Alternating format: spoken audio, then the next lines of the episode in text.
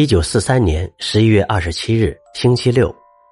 亲爱的凯蒂，昨晚就在我快要睡着的时候，突然眼前出现了我的好朋友海丽。她穿得破破烂烂，瘦削着脸庞更显憔悴。她睁着大大的眼睛，有悲伤而又责怪的眼神看着我，好像在对我说：“安妮，你为什么要抛弃我？快救救我，把我从这个人间地狱里带走吧！”我只能眼睁睁的看着他痛苦的死去，却帮不了他。我当时多么幼稚啊！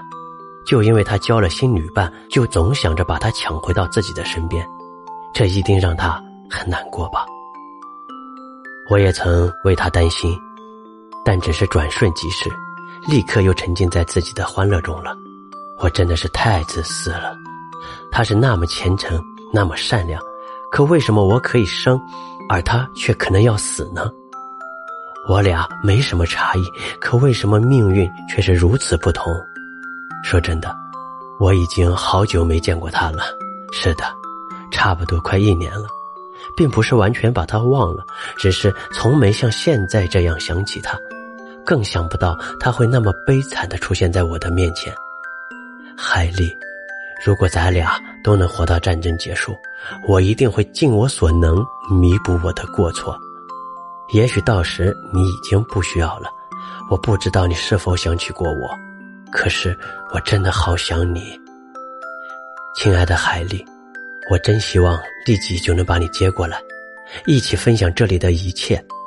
可惜太迟了，我现在什么也做不了，我只有虔诚的为你祈祷。保佑你平安、坚强、安妮。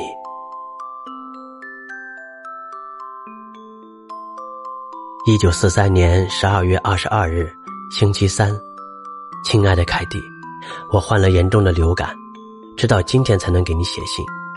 在这里生病无比痛苦，每当我想咳嗽，就必须钻进被窝里捂上嘴巴，结果越弄嗓子越痒。什么牛奶呀、蜂蜜呀、白糖呀、止咳糖浆呀，全都用上了。还有发汗呀、静卧呀、干敷呀、湿敷呀、漱口呀、涂药水呀，每两个小时一次的量体温呢。哎，想起来都头疼。最要命的，最要命的是，杜塞尔主动充当了我的医生。他走过来，把他那油腻腻的脑袋紧贴在我裸露的胸脯上。想听听里面的动静，先不说他的头发弄得我多痒，你可以想象一下我有多么的不自在。虽说他三十年前学过医，也获得了医生的头衔，但那也不能这么贴着我的胸口啊！他又不是我的情人，再说他也听不清呢。他应该先清理一下自己的耳朵，我发现他耳背的很厉害。说点别的吧，最近我们相处的还行。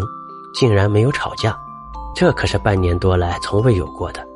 还没有见到艾丽，大家都吃得很饱，胃里发出不和谐的叫声。战争陷入僵局，士气低落。安妮，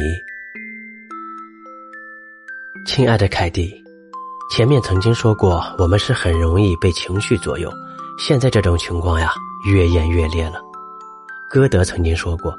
或立于世界之巅，或沉于绝望之渊。这句话恰好能形容我现在的感受。与其他犹太孩子相比，我是多么幸运呀！就像立于世界之巅。而昨天，当克莱门太太说起她的女儿参加曲棍球俱乐部、划龙舟、演出戏剧，还有和朋友们喝下午茶的时候，我又陷入了绝望的深渊。我倒不是嫉妒他们。只是想自己要是能够痛痛快快的玩一回，笑到肚子疼，该有多好呀！哪怕一次也就够了。眼下圣诞节和新年相继到来，我们却像流浪汉一样被困在这里，无处可去。这些话也就只能跟你说说，要是别人听到，肯定会痛骂我忘恩负义的。可我又不能把这些话憋在心里，我不过是个迫切渴望开开心心玩耍的小姑娘。幸好纸比人更有耐心，希望你不会嫌我烦。每当有人从外面进来，我都会情不自禁的想：自己什么时候能品尝外面的新鲜空气呢？我并非不懂得感恩，也不是不明事理。事实上，我的确压抑了很久。再多的道理和感激都无法抑制我内心最真实的感受。跳舞、骑马、吹口哨、眺望大千世界，享受青春和自由，这才是我想要的。可我不能表露出来，说出来也只会让自己掉眼泪。再说了，如果我们八个人成天都这么愁眉不展，我们还会有光明的未来吗？所以，我要擦干眼泪，勇敢的抬起头。就说这么多吧，写了这么一大串，我的绝望也已经跑掉了不少，现在好受些了，安妮。